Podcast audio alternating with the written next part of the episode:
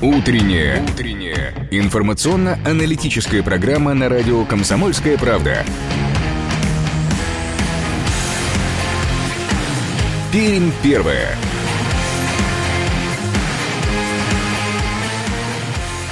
8 часов 3 минуты на часах нашей студии. Это радио «Комсомольская правда» в Перми. Начинаем утреннее вещание. Сегодня вторник, 21 апреля, и это утро вместе с вами встречают Ирина Веркина. Ярослав Богдановский. Всем доброе утро, дорогие друзья.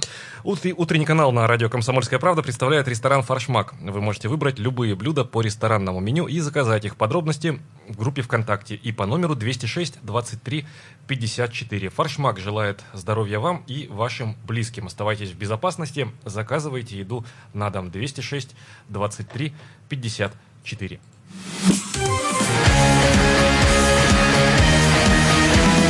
Пермь первая. Утро на радио «Комсомольская правда». Что же, движемся дальше и по традиции вначале узнаем, что же нам преподнесла небесная канцелярия и какая дорожная обстановка сейчас э, на дорогах э, пермских. Итак, Привычная погода на 96 и 6 FM. Эм. Сегодня я бы сказала привычно пасмурно, наверное. За окном плюс 2, ветер северо-восточный, 1 метр в секунду, влажность 100%, атмосферное давление 754 миллиметра ртутного столба. Сегодня синоптики днем нам обещают плюс 7 и временами будет небольшой дождик, но все-таки солнышко будет к вечеру нас с вами порадует. Завтра нас ожидает дождливая погода и плюс 10 днем. Ночной ночное время будет плюс 3, плюс 4 градуса. Ну что ж, друзья, весна идет вовсю, на пороге уже, и скоро будет лето. А мы с вами движемся дальше и узнаем, что происходит сейчас на пермских улицах. Дорожная обстановка. Свободно на пермских улицах. Один балл по десятибалльной шкале, э, говорит нам сервис Яндекс Пробки. По данным сервиса Яндекса, э, индекс самоизоляции в Перми на 7 часов 50 минут составлял 3,9 балла. Это значит, что большинство людей сейчас дома. Э, накануне по итогам дня индекс самоизоляции в Перми составил 3,8 балла. Это на 1,1 балла больше, чем, например, в среднее воскресенье до распространения коронавируса. В городах с населением более 500 тысяч человек индекс вырос в среднем на 0,9 балла, то есть в Перми изменения заметнее, чем в среднем в других крупных городах. И еще раз мы говорим спасибо всем тем, кто сейчас без особой нужды нет, покидает пределы своего а, жилища и остается дома, и движемся мы дальше.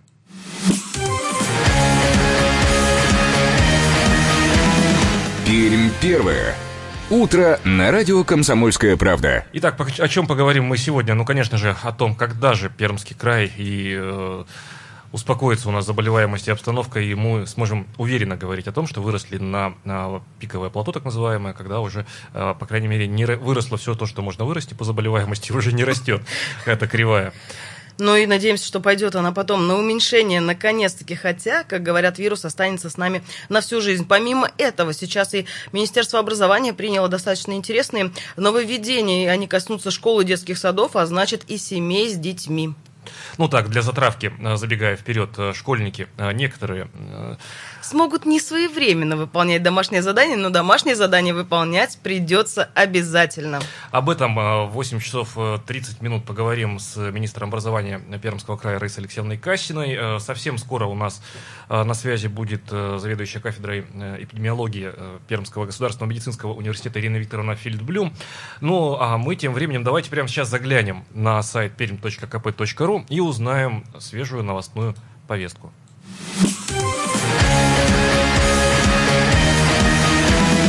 Пермь первое.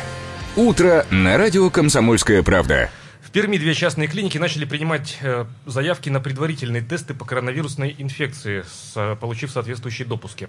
Об этом сообщили в Краевом Минздраве. Это медицинский центр философии красоты и здоровья и клиника Альфа-центр здоровья. В случае, если предварительные тесты окажутся положительными, они будут направлены в Пермскую лабораторию Роспотребнадзора для окончательного подтверждения. Для сдачи анализа нужно будет показать паспорт. В медцентре философия красоты и здоровья сообщили, что стоимость услуги будет зависеть от того, где будут делать тесты. Если в самом центре, то стоимость будет 3,5 тысячи рублей. С выездом на дом для проживающих в центре Перми 5600 рублей, для жителей отдаленных районов 6200 рублей. Э, недешевая, скажем так, э, игрушка и удовольствие вот это вот все.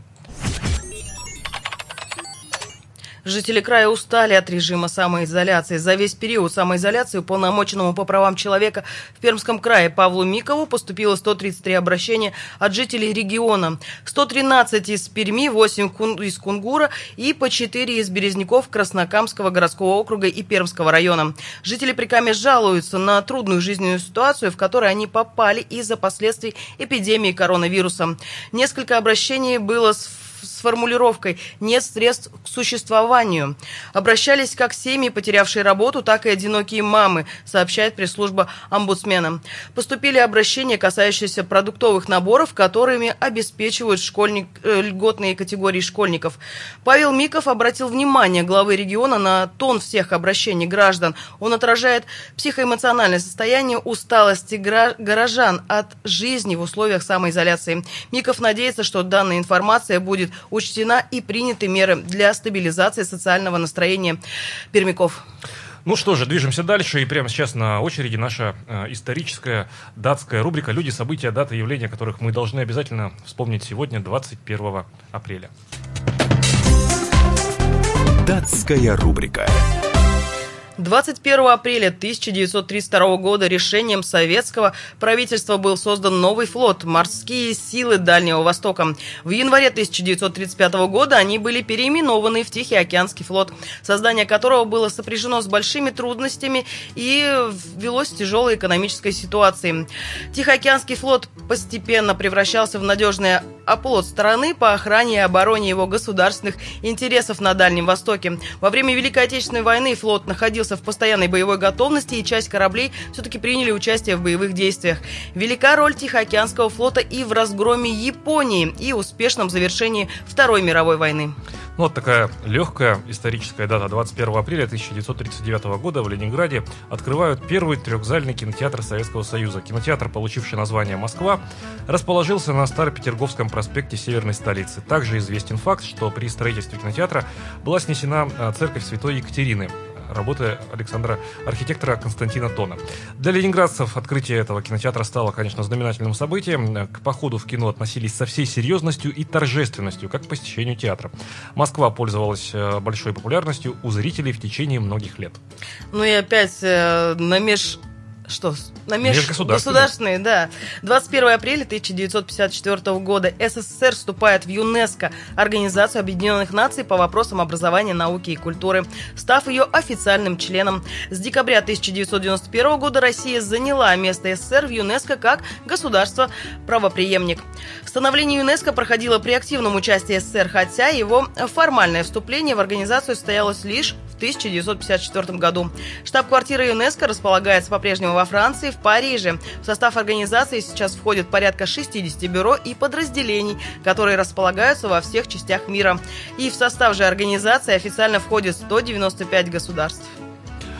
21 апреля 1972 года лунная эпопея Аполлона-16 по лесенке лунного модуля «Орион» спускается человек в неуклюжем белом скафандре. Это был Джон Янг. Ах, спорный вопрос это тогда был командир Аполлона-16. А площадка вокруг лунной кабины была покрыта слоем пыли. Вслед за Янгом спустился и Чарльз Дьюк. А, но тут происходит оказия. Дьюк случайно роняет прибор. В результате пыль поднимается такая, как будто взорвалась бомба.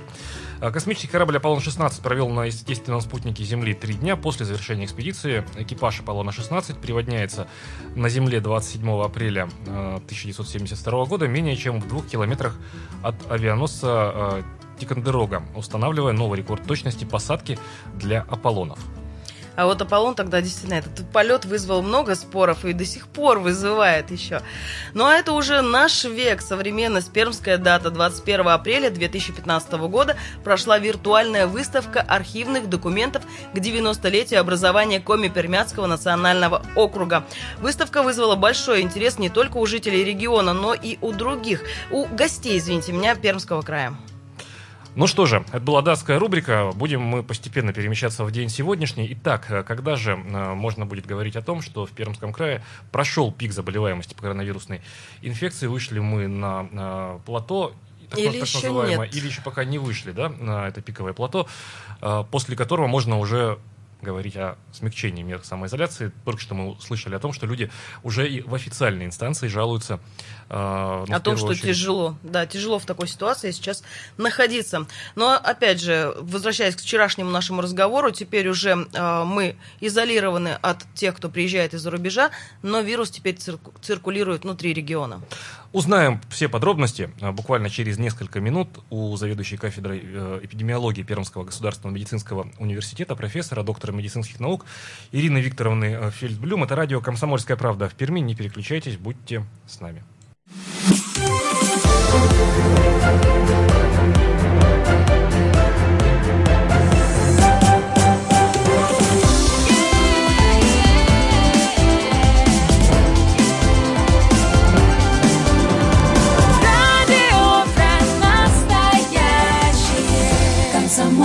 «Комсомольская правда».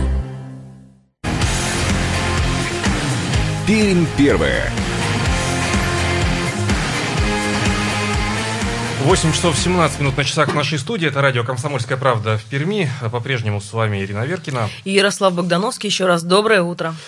Напомним, что наш утренний канал э, представляет ресторан «Фаршмак». Э, вы можете выбрать любые блюда по ресторанному меню и заказать их. Подробности в группе ВКонтакте и по номеру 206 23 54. «Фаршмак» желает здоровья вам и вашим близким. Оставайтесь в безопасности, заказывайте еду на дом. 206 23 54. 4. Ну что же, а мы движемся э, дальше. Итак, э, ограничение или вообще э, сворачивание жестких самоизоляционных мер, выравнивание показателей по заболеваемости коронавирусной инфекции. Все это не сходит с информационной повестки по объяснимым причинам. Люди действительно устали уже находиться в самоизоляции. И сложно будет людям объяснить, что и часть мая, например, допустим, нужно будет провести э, в четырех стенах. Но прогнозы действительно разнятся. Кто-то говорит, что мы уйдет, уйдем и в летний период, кто-то говорит, что все-таки май будет показательным. Но вот за вчерашний день у нас прибавилось еще 17 заболевших, из них 12 мужчин, 4 женщины и опять же один ребенок. То есть э, понятно, что теперь уже в, ри, в зоне риска не только люди старше 65 лет, но и достаточно молодые и даже дети. А, большая часть э, на сегодняшний день, если полностью подводить итог, то на момент выявления выявлено COVID-19 у 215 человек. За весь период эпидемии 30 человек выздоровели, 3 скончались, еще 182 человека находятся на лечении. На карантине дома изолированы 1650 человек, из них 47 с подозрением на COVID-19. Подтверждения еще только ожидаются. Будут они положительными или отрицательными. Ну что ж, пока что мы в динамике растем. Самоизоляция это ну, некий такой, некая возможность не допустить, э, я бы сказала, наверное, ну, заболеваемости, такого, да, плохого такой варианта. большой плохого варианта, как это уже было допущено в некоторых других странах. Нам придется с вами, наверное, потерпеть, а вот сколько потерпеть, ну, как я опять же говорю, специалисты говорят, что прогноз дело неблагодарное, но все-таки они его делают. Прямо сейчас у нас на связи заведующая кафедрой эпидемиологии Пермского государственного медицинского университета, профессор, доктор медицинских наук Ирина Викторовна э, Фельдблюм. Ирина Викторовна, доброе утро. Доброе утро. Доброе утро. Доброе э, утро. Во-первых, спасибо вам огромное за то, что в вашем плотном э, графике нашли время для того, чтобы помочь нам сегодня, а помочь разобраться в том числе вот с чем. Э, пишет нам, например, наш постоянный слушатель Вайбер. Вот с этого давайте начнем. Вот уже второй день нас упрекает э, человек с Ириной. 215 человек на весь Пермский край. Что же это, по-вашему, эпидемия? А в чем такая паника? Зачем вы пугаете население? Зачем вы этому потворствуете? Вот спрашивают нас. Ирина Викторовна, так все-таки у нас эпидемия сейчас? Э, вы знаете, э, очень сложно говорить о том, что есть эпидемия или нет эпидемии как таковой на отдельной территории. Э, вы знаете, что 11 марта Всемирная организация здравоохранения объединила, объявила пандемию. Почему это она сделала? Потому что прежде всего глобальность распространения этой инфекции определила вот это слово пандемия, с которым мы живем уже несколько месяцев. Если говорить о территории нашего Пермского края, я бы сказала, что в принципе у нас ситуация развивается по более-менее благоприятному сценарию. Надо понимать, что заболеваемость, э, в общем-то, все равно будет расти. Мы с вами уже говорили как-то, на, будучи на связи ранее, что, в принципе, где-то к 20 числу мы должны выйти на плато. И поэтому вот я хотела бы пояснить прежде всего, что такое плата. Э, плата – это не изолиния. То есть заболеваемость, она все равно будет расти. Но что такое плата? Э, плата – это э, незначительный прирост, незначительные колебания заболеваемости, но этот прирост, он как бы минимальный. Вот есть такое понятие, что если у нас ежедневный прирост заболеваемости будет менее 10%, а он сегодня у нас так и получается, то мы говорим уже, что эта ситуация благоприятная, и мы с вами выходим на плату. Это вот первое, что я бы хотела сказать. Так получается, извините, вас перебью, Ирина Викторовна, вышли уже мы на него? Да. Э, вот я считаю, что да, потому что если вы посмотрите, в последнее время, в принципе, заболеваемость э, резко не увеличивается. Но здесь есть еще одно но.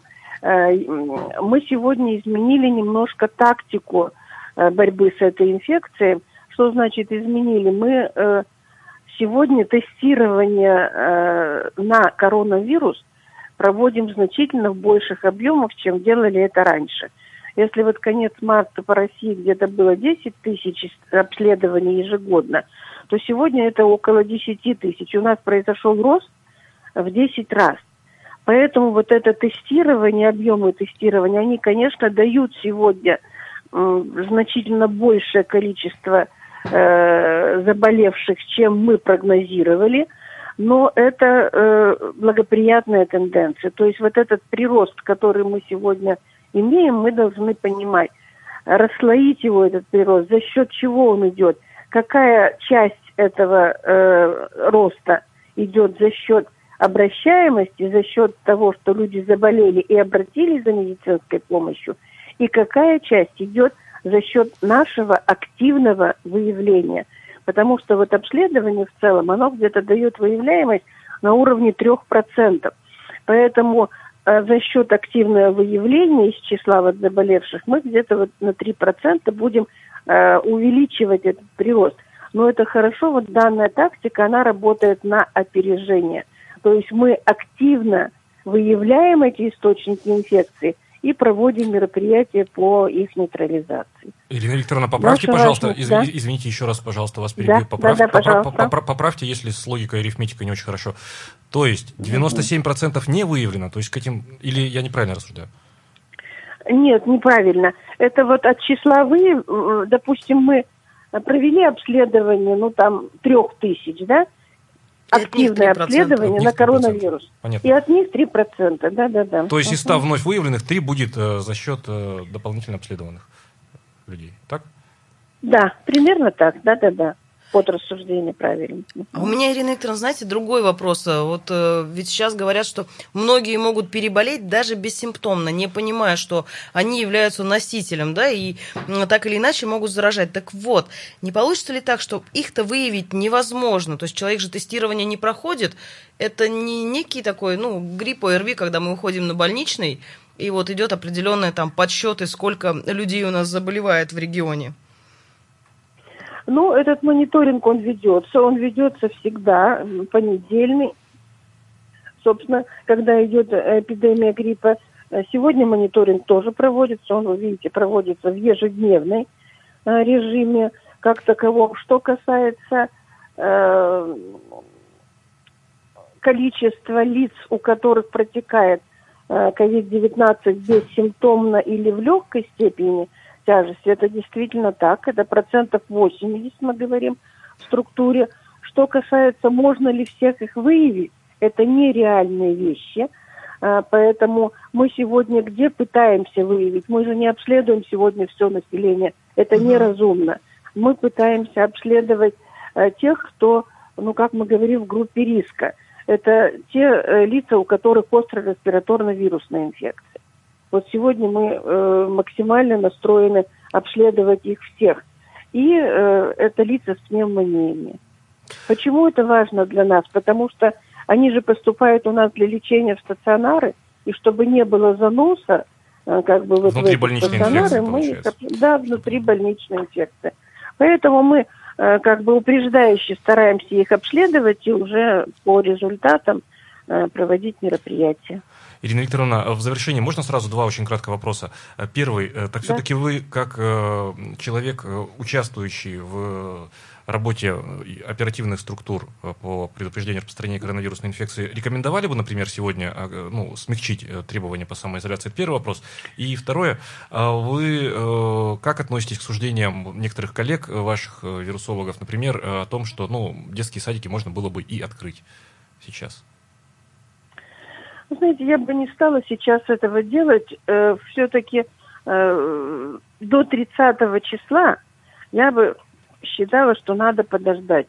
Мы настроились уже, нам реально сказали, что это будет до 30-го. Почему я так считаю? Потому что э, если мы сегодня посмотрим заболеваемость ОРВИ, динамику ОРВИ, мы сегодня идем с очень хорошим снижением. Во всех возрастных группах у нас заболеваемость острыми респираторно-вирусными инфекциями, она снижается, снижается активно, и мы сегодня значительно ниже среднего многолетнего уровня, который мы имеем в этот период. Поэтому вот те изоляционно-ограничительные мероприятия, которые проводятся сейчас, она, они делают свое дело. Вот, понимаешь, потихонечку их можно будет уже смягчать, но я думаю, что до 30-го надо подождать. Ирина Викторовна, спасибо вам большое за комментарий. Спасибо, спасибо. за то, что э, при плотном графике нашли э, время для оперативного комментария. Только что э, заведующая кафедрой эпидемиологии Пермского государственного медицинского университета, доктор медицинских наук, профессор Ирина Фельдблюм в эфире радио «Комсомольская правда» в Перми о том, что, по мнению, рассказала о том, что, по мнению профессора, мы уже в Пермском крае вышли на плато пика заболеваемости. Так что, ну, я бы так осторожно оптимистичен был. Дела потихоньку налаживаются. Ну, а мы сразу после рекламы и новостей поговорим с министром образования и науки Раисой Касиной о том, какие изменения в учебной программе произошли на территории Пермского края для школьников. Не переключайтесь, будьте с нами.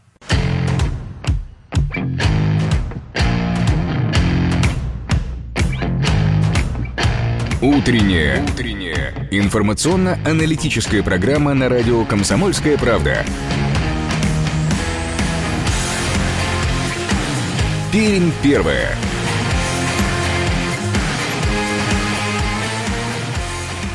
8 часов 33 минуты на часах в нашей студии. Это радио «Комсомольская правда». В Перми программа «Пермь первая». По-прежнему с вами Ирина Веркина. Ярослав Богдановский. Еще раз доброе утро.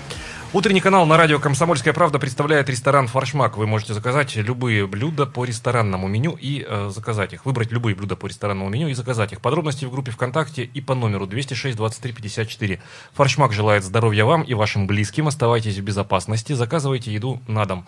206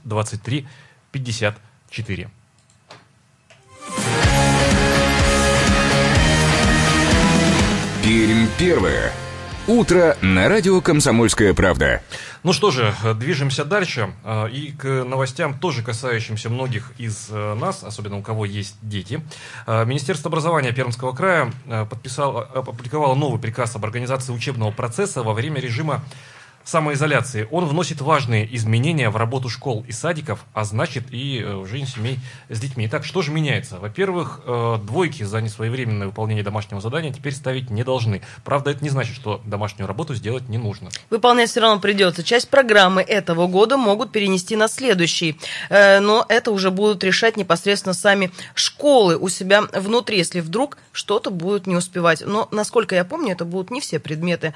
При этом, что касается девятых, десятых и одиннадцатых классов, они по-прежнему будут учиться по полной. Вот у них-то переноса точно не будет. Им придется все выполнять своевременно.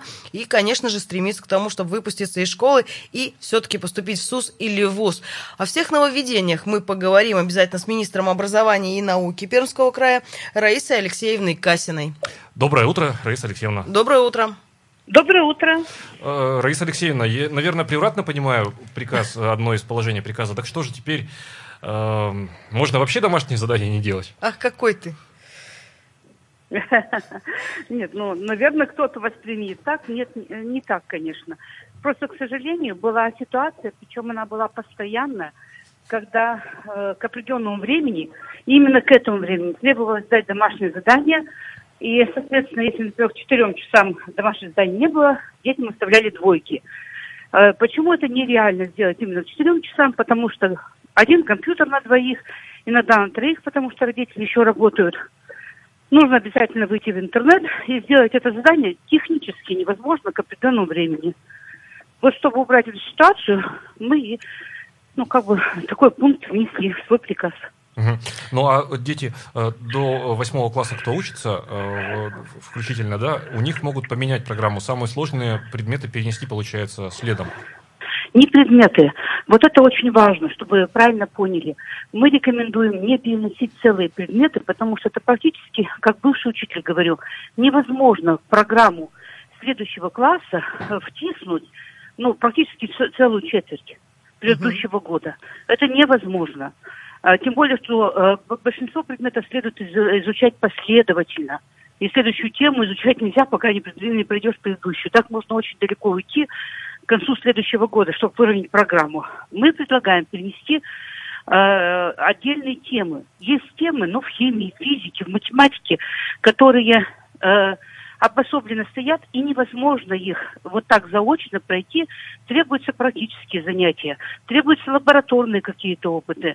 Вот эти темы отдельные можно перенести на следующий год. Но не весь предмет, а отдельные темы. Раиса Алексеевна, но я понимаю, что э, тогда, даже если будет произведен такой перенос, на оценку за год или за четверть это не повлияет. Нет, мы оценку рекомендуем ставить не только с учетом четвертных а, отметок, как это было всегда, угу. но и в целом посмотреть успеваемость за год. То есть по текущим отметкам. И, конечно, неизученные темы никак не могут повлиять э, в ту или в другую сторону на выставление этой отметки. Ну вот если еще ученики, так скажем, включительно по восьмой класс, могут немножечко себе позволить там и домашнее задание чуть позже сделать. Что же касается девятых, десятых, одиннадцатых классов, их как-то изменения mm-hmm. какие-то коснулись, или же они будут трудиться, трудиться и трудиться? Мы предлагаем, ну, 10 класс просто нужно найти, э, э, пройти всю программу и не делать перенос никаких тем в 11 класс. Это просто точно невозможно, поэтому сосредоточиться надо, э, на, если не говорим о невыпускных классах, на 10 классе, чтобы программу все-таки выполнить в полном объеме. А вот 9 и 11, ну, уже пришла пора, когда нужно сосредоточиться только на э, тех предметах, по которым э, ребенок будет сдавать экзамены. Соответственно, в девятых классах это два предмета, это математика и русский язык. Э, обращаю ваше внимание, математика. А то мне там спрашивают, только алгебра или по геометрии тоже будет. Будет математика и русский язык. Но в одиннадцатом классе два плюс один, два обязательных и минимум один по выбору. Ну, э, Именно на этих предметах стоит сосредоточиться. Говорят, что будет еще вариант э, получить оценку за год досрочно. Всех это предметов коснется ну, или да. только каких-то отдельных? Вот, понимаете, в каждой школе ситуация по-разному складывается. Ну, например, когда я учитель, работала учителем биологии, э, я всю биологию проходила до марта. Мне никаких проблем не составляло уже, соответственно, выставить сейчас отметку. Угу. Все зависит от того, э, вот есть ли еще необходимость прохождения каких-то тем или нет. У, ведь у всех же свой срок прохождения программы. Угу. Учебная программа строится учителем самостоятельно. Поэтому вот с нашего уровня сказать, резко все прекращайте этот предмет, учить новые темы и включайтесь только в э, математику, русский, мы так не можем. В конце концов, программа в, 10, в 9 и 11 классе должна быть пройдена вся. Ну, говорят, изменения ведь коснулись не только школ, но и детских садов. А что там ожидает родителей? Но я тут уже, не знаю, даже с удовольствием или без удовольствия читаю, что теперь детский сад у нас онлайн. Э, появляется. И э, мне посылают очень много заданий, которые дети выполняют онлайн. Э, не знаю, пока не выработала свою позицию насчет этого. Не, не думаю, что это замена детского сада. В детском саду мы продолжаем принимать только детей из э, тех семей, где родители заняты на непрерывных производствах, где остановить ничего нельзя. Угу. Вот, э, пока так. И перегружать пока детские сады не будем. Э, я не знаю, я говорю все равно слово «к сожалению», нас уже довольно много э, таких предприятий, которые работают, вот, включены в этот список. И, соответственно, увеличивается количество детей в детских садах. Мы сейчас рекомендуем, чтобы группы были не более 12 человек. Угу. Ну и, конечно, утренний фильтр. Стараемся сделать этот утренний фильтр. Но надеюсь, что к этому все серьезно относятся. Проверить все невозможно. Но есть большая надежда, зная наших воспитателей, что все-таки они к этому серьезно относятся. Раиса Алексеевна, э, вы знаете, вот если немножко отвлечься от, от оперативной повестки, есть такое ощущение субъективное, а, оно бездоказательное, а, поскольку это ощущения, ощущенческие такие вещи, да, что вот этой коронавирусной истории сейчас э, многие там, государственные органы, хозяйствующие субъекты, политические акторы воспользуются, чтобы реализовать то, что давно, то, о чем, в общем, давно говорили, но как бы повода вот не было такого форс-мажорного. Вот сейчас, например, дистанционное образование, раз, и Валентина Ивановна Матвиенко, которая никогда просто так ничего не говорит, предлагает э, узаконить э, дистанционное образование, да, что говорит о том, что и коронавирус пройдет, а дистанционка, она войдет в нашу жизнь. Мы как далеко готовы угу. зайти в дистанционке вообще? Смотрите, во-первых, дистанционное образование у нас в Пермском крае э, э, есть давно. Сейчас скажу, в каком режиме. Мы первыми из э, всего четыре субъекта, которые вступили в первый на путь дистанционного образования еще в 2006 году даже. А потом постепенно оно модернизировалось. Мы дистанционно изучаем те предметы, по которым у нас нет учителей э, в отдаленных э, поселениях. Просто нет учителя физики, например. Угу. И у нас изучают они дистанционно. У нас порядка 800 детей каждый год так занимается. Есть сетевые педагоги, мы их обучили, умеем это все делать и так далее. Постепенно все. У нас целая электронная школа есть, э, как э, отдельный центр э, образования. А это хорошо вообще? Но, было, а сейчас скажу, э, это в небольшом масштабе. Мне никогда не хотелось это развивать больше, поскольку, поскольку это вынужденная мера. Вот мы к ней относились как к вынужденной меры. Но Сейчас становится понятно, что все ближе та идея, которая мне вот очень нравится, нет, не даже не то, что не нравится, нравится, скорее я вижу, что так будет развиваться, что какие-то курсы мы будем брать онлайн, скажем, в Англии, другие в Москве, третьи в Новосибирске. Угу. И ученик будет привяз, э, привязан, в конце концов, не к своей школе, и к своему учителю. Хочет, а школу-то куда? Расстеевна, простите, пожалуйста, что перебью вас. А школу мы куда ага. денем? А, а не скажут ли так, слушайте, а чего эти коробки э, железобетонные отапливать, освещать? Да и вообще зачем охранять, они, в принципе, да, зачем да. они? Вот, ну, э, конечно, вы понимаете, у школы есть функции, кроме э, чисто учебной, есть функции много другой, то есть развивающие, воспитывающие.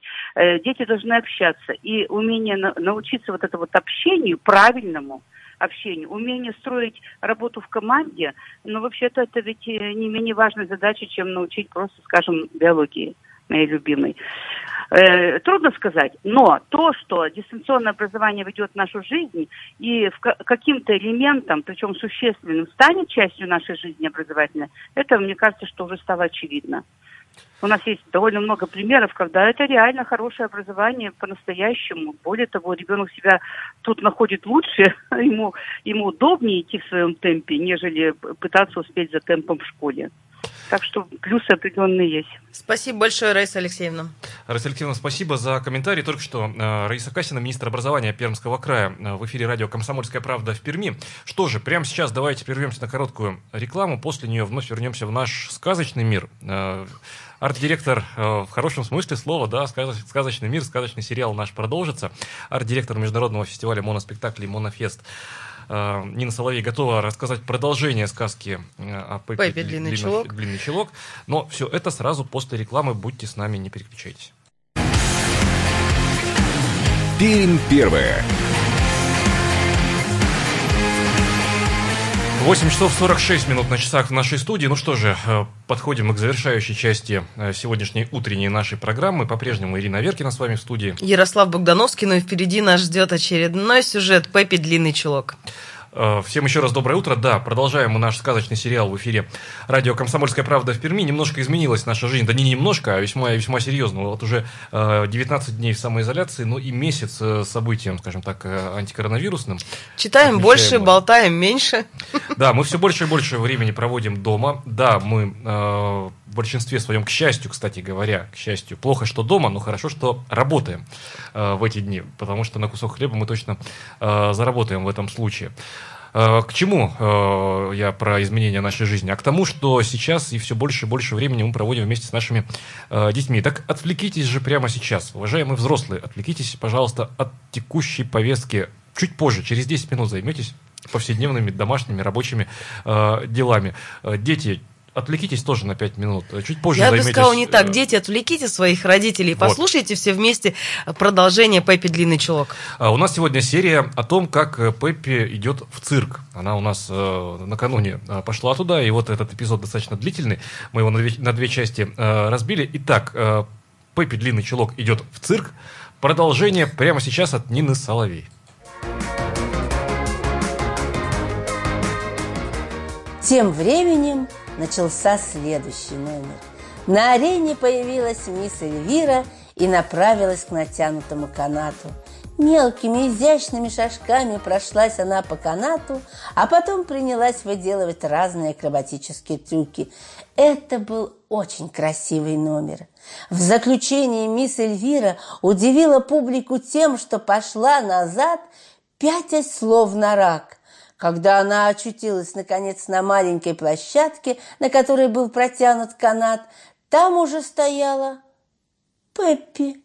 «Ну, ну теперь дай мне немного походить, всем надо по очереди», твердо сказала девочка. Мисс Эльвира ничего не ответила. Она спрыгнула вниз и бросилась на шею директору цирка, который был, как оказалось, ее отцом. И снова директор цирка послал служителей, чтобы выдворить Пеппи из цирка. Но тут публика стала кричать «Пусть выступает эта рыжая девочка!» И все застучали ногами и захлопали в ладоши. Пеппи пошла по канату. И все увидели, что мисс Эльвира ничего не стоит по сравнению с ней. Но директор цирка вовсе не был рад, что у него выступает Пеппи. Он хотел лишь одного – избавиться от нее любыми способами. Он подошел к механизму, который натягивает канат, и повернул рычаг. Он рассчитывал, что Пеппи упадет, когда канат ослабнет. Но этого не случилось. Канат повис, но тогда Пеппи стала раскачиваться на нем, как на качелях. Она взлетала все выше и выше, и вдруг спрыгнула прямо на спину директору цирка. От неожиданности он так испугался, что завертелся волчком на месте. «Вот так лошадка!» – весело закричала Пеппи и, спрыгнув со спины директора, чинно села на свое место. Директор цирка вышел к публике и сказал, «Мой уважаемый там и господа, сейчас вы увидаете одно чудо природы. Самый сильный человек на свете – силач Отольф, которого никто никогда не побеждал. Внимание! Идет Адольф! Заиграла музыка, и на манеж выскочил здоровенный детина в трико телесного цвета, украшенном блестками. Адольф поклонился публике с самодовольной улыбкой. «Обратить внимание на его мускуль», — сказал директор и похлопал силача по плечу. Мускулы на его руках вздувались, как бильярдные шары. «Теперь, мой уважаемый там и господа, я имею сделать вам очень интересное предложение. Тот из вас, кто будет побеждать силач Адольф, получает сто крон. Принимает вызов силач Адольф и сто крон фаши. Но никто не вышел на арену. А силач Адольф тем временем поднимал тяжелые гири и гнул куски железных рельсов, чтобы доказать, какой он сильный. «Так что ж, господа!» – кричал директор цирка. «Неужели не найдется такой смельчак, кто будет принимать вызов Адольф?» «Что ж, тогда я буду прятать эти сто крон». «Ну уж нет, этого я не могу допустить», – решительно сказала Пеппи и перепрыгнула через барьер на арену. Когда директор опять увидел Пеппи, он пришел в неописуемую ярость. «Исчезни, чтобы мой глаз тебя больше не видать!» – закричал он. Но Пеппи, не обращая внимания на директора цирка, подошла к силачу Адольфу, взяла его за руку и сердечно пожала ее. «Ну, Давай поборемся один на один, сказала она. Силач Адольф ничего не понимая, таращил на нее глаза. «Имей в виду, через минуту я начну без предупреждения», заявила Пеппи. Так она и сделала. Когда прошла минута, Пеппи набросилась на силача Адольфа, и никто не заметил, как это получилось, но все увидели, что Адольф лежит, растянувшись на ковре. Силач тут же вскочил на ноги. Он был пунцово-красный. «Ура! Пеппи!» Кричали Томми и Аника, а вслед за ними стали кричать все зрители. «Ура!